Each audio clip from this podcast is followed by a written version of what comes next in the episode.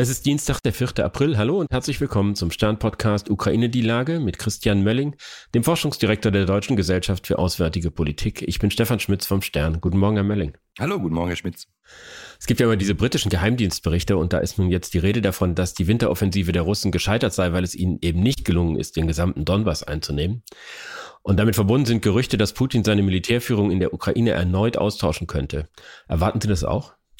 Also den zweiten Schritt, da sind äh, die Experten und Kollegen deutlich näher dran äh, vom, vom RUSI und vom ISS, die, die das sozusagen äh, sehr viel genauer studieren als ich. Zum ersten Teil ja, ich glaube, das, das kann man als sehr plausibel erachten, diese Information. Ich meine, wir sprechen ja jetzt seit Wochen darüber, dass die Russen nicht wirklich vorankommen und dass irgendwann dieser sogenannte Kulminationspunkt erreicht ist, wo der, der militärische Vortrieb ähm, durch ist.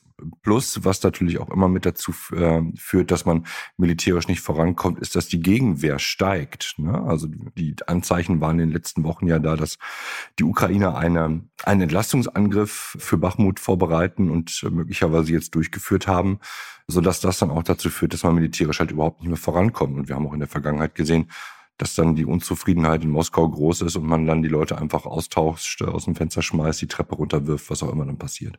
Nun ist ja das Austauschen von Führungsleuten die eine Sache. Man, die Frage ist doch, können die Russen irgendwas anders machen, um auf dem Schlachtfeld Erfolg zu haben? Also was sollte ein neuer General anders machen als der alte?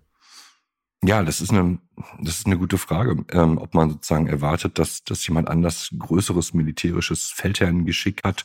Und auch die Frage, warum hat man den dann nicht als erstes geholt? Denn die militärische Lage hat sich ja jetzt nicht verändert, dass man sagt, jetzt brauche ich jemanden für eine ganz andere militärische Lage. Äh, außer man nimmt an, dass sie immer schlechter geworden ist.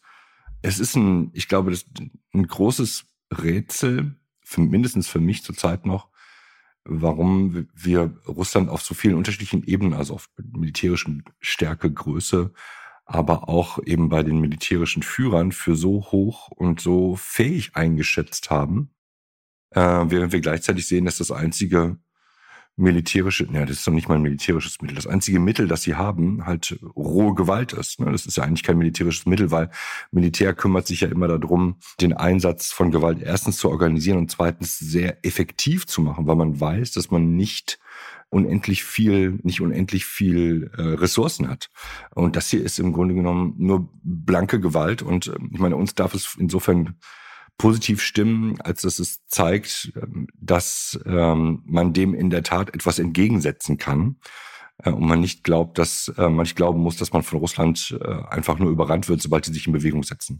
Wir haben ja letzte Woche darüber gesprochen, dass Putin letzten Endes Geld braucht, um seine Eliten bei Laune zu halten, die ihn ja nicht aus besonderer Zuneigung unterstützen, sondern weil sie davon profitieren. Braucht er nicht irgendwann auch militärische Erfolge, um seine Autorität zu sichern? Ja, also ich meine, er steht ja sozusagen schon er muss ja dafür einstehen, dass die Versprechen, die er gegeben hat, und er schwört ja alle immer tiefer und tiefer auf einen, auf einen ideologischen Krieg ein, dass dieser ideologische Krieg auch gewonnen werden kann. Wobei es schon eine interessante Frage ist, was passiert eigentlich, wenn, wenn der Putin sagt, so jetzt habe ich auch keine Lust mehr, jetzt ist der Krieg halt einfach vorbei. Ich glaube, man muss da nochmal unterteilen zwischen den Eliten, die wirklich Interesse an, am Geld haben und den Eliten, und, und deswegen sozusagen für, für das Geld die Gewalt nutzen und diesen Krieg nutzen und die anderen, äh, davon gibt es sicherlich auch einige, die tatsächlich auf der ideologischen Schiene unterwegs sind, die das Geld gar nicht so sehr interessiert, die aber diesen Traum mit Putin zusammen vom Großrussland träumen. Das ist wahrscheinlich die politisch gefährlichere Gruppe, weil die eben nicht mit Geld zufriedenzustellen ist. Geld wäre ja wahrscheinlich sogar noch da, aber Land ist halt nicht da. Die wollen halt Land haben und das Land kriegt er halt einfach nicht. Ne? Also das ist, glaube ich, die größere Problematik. Die Frage ist, kann er sich dann, ich denke jetzt mal laut nach, kann er sich so geschickt nochmal bewegen, dass er diesen, äh, diese ideologischen Geister, die er gerufen hat, äh, irgendwo von sich fernhalten kann. In die Flasche kriegt er sie sicherlich nicht wieder zurück und dadurch seine Haut retten kann? Oder ist er im Grunde genommen mit denen, mindestens mit denen eingesperrt, weil die anderen, äh, die aufs Geld aus sind, die gehen halt irgendwo anders hin. Die versuchen ihr Geld irgendwo anders zu verdienen. Zu dieser zweiten Gruppe, die Sie da beschrieben haben, gehört ja sicherlich auch der in St. Petersburg bei dem Anschlag getötete Blogger. Der war ja ein fanatischer Anhänger eines noch viel brutaleren Kurses in der Ukraine.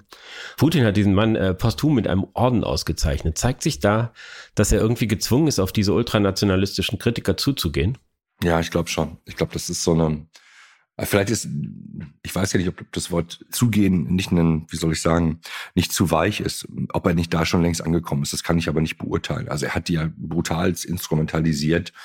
Ich glaube, das ist dann in der Tat ein bisschen so, komme ich auf das andere Bild von eben nochmal zurück, die Geister, die ich rief. Zu glauben, dass man sowas, den Mob oder das sozusagen, das, ähm, wie auch immer man das nennen will, die soziale Bewegung, die ich lostrete, die kann ich nicht wie Licht an und ausschalten. Ich glaube, das ist die, das große Problem. Deswegen ist er irgendwann derjenige, der dann tatsächlich auch nicht mehr den, den Wagen leitet, sondern im Grunde genommen von dem Wagen mitgerissen wird, auf den er da jetzt angespannt hat, wo er die ganzen Leute davor gespannt hat, vor seinen Karren, um sein nationalistisches Ziel durchzukriegen. Ich glaube, es ist eine ganz fatale Geschichte. Ob jetzt der Blogger das, das beste Beispiel ist, weiß ich nicht.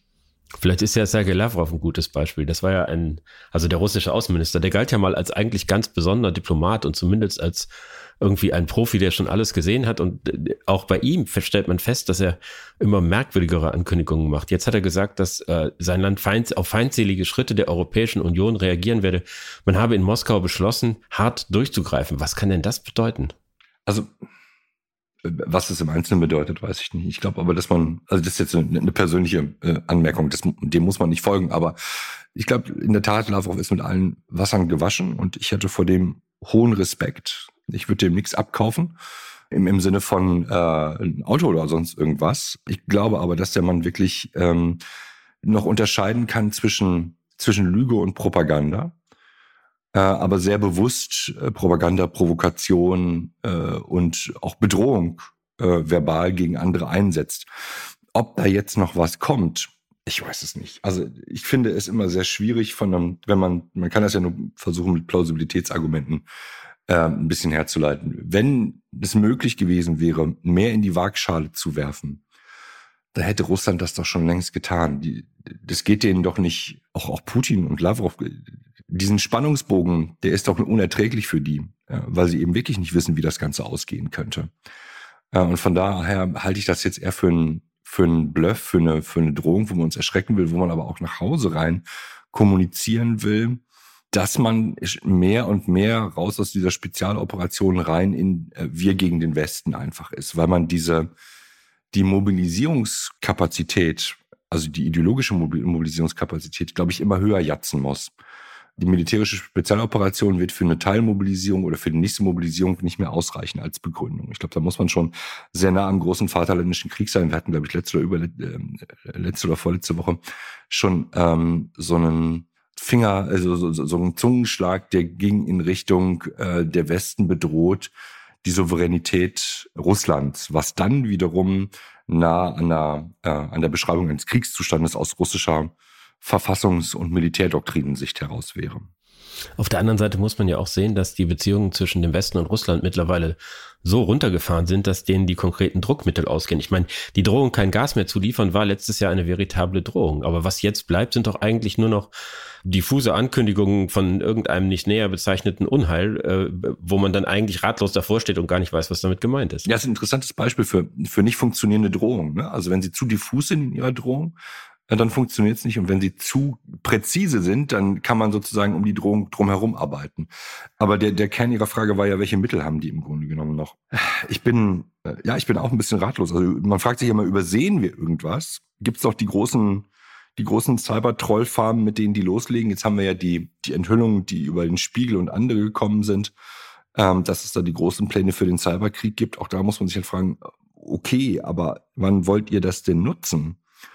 Also das, das lässt mich alles sehr ratlos, welche Druckmittel da noch da sein sollten. Auch die, die gesellschaftliche Mobilisierung in Deutschland funktioniert ja tatsächlich nicht mehr. Wir haben eine, die sicherlich graduell steigende Kriegsmüdigkeit in Deutschland und anderen Ländern bedeutet ja auch, dass das, zumindest mein Eindruck, dass das Mobilisierungspotenzial äh, für Kriegsgegner, Verhandlungseuphoristen, äh, dass das halt einfach auch abnimmt und dass die Mobilisierungsfähigkeit durch die, durch die russischen Trolle halt dementsprechend auch langsam absinkt. Also ich sehe da mehr und mehr die Möglichkeiten schwinden. Ähm, es sei denn, es gibt jetzt doch ein, ein großes Cyberportfolio, das uns tatsächlich komplett die Wirtschaft lahmlegen würde für Wochen und Monate. Das wäre sicherlich noch eine offene Flanke. Aber wir haben ja Gott sei Dank die Digitalisierung in Deutschland nicht so weit vorangetrieben, sodass wir im Grunde genommen von solchen Cyberattacken eigentlich sogar geschützt sind. Ja, das war jetzt ironisch gemeint. Ein konkreter Punkt oder eben kein Punkt, sondern eine lange Linie ist ja die endlos lange Grenze zwischen Russland und Finnland. Finnland wird heute Teil der NATO werden. Das sind irgendwie über 1300 Kilometer, die da an unmittelbarer Grenze zwischen NATO und äh, russischer Föderation dazukommen. Die Russen haben bereits angekündigt, dass sie da Streitkräfte in die Region verlegen wollen. Erwarten Sie, dass es dort irgendwie Probleme gibt? Könnte das der Punkt sein, an dem sich die Auseinandersetzung zuspitzt? Also einfach mangels Masse. Also wenn wir jetzt eins gelernt haben, dann, äh, dann ist es, dass die, also die Russen haben enorm viel Manpower, Menschen verloren die haben ein riesiges militärisches Problem und das kriegen sie schon gar nicht gelöst. Das ist äh, zurzeit äh, der Donbass beziehungsweise die ganze Ukraine und die ukrainische Armee. Dass Russland jetzt noch in der Lage ist, große Truppenverbände, die sie ja vorher abgezogen haben von da oben, ne, das muss man auch sagen, da standen ja Truppen, die sind von dort abgezogen worden, um sie halt eben an die Front zu werfen. Dass sie diese Lücken schließen, sehe ich nicht. Also ich glaube, die Finnen sind zurzeit sehr entspannt und man muss auch dazu sehen, die Finnen haben sich auf eine funktionierende russische Armee eingestellt. Mit interessanten Planungen, wie man dagegen vorgehen kann und muss und soll.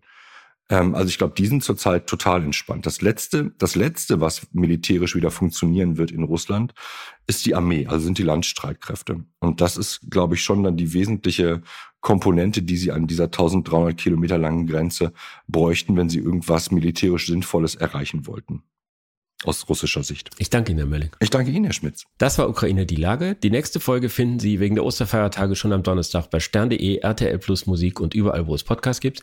Ganz herzlichen Dank und hoffentlich bis Donnerstag.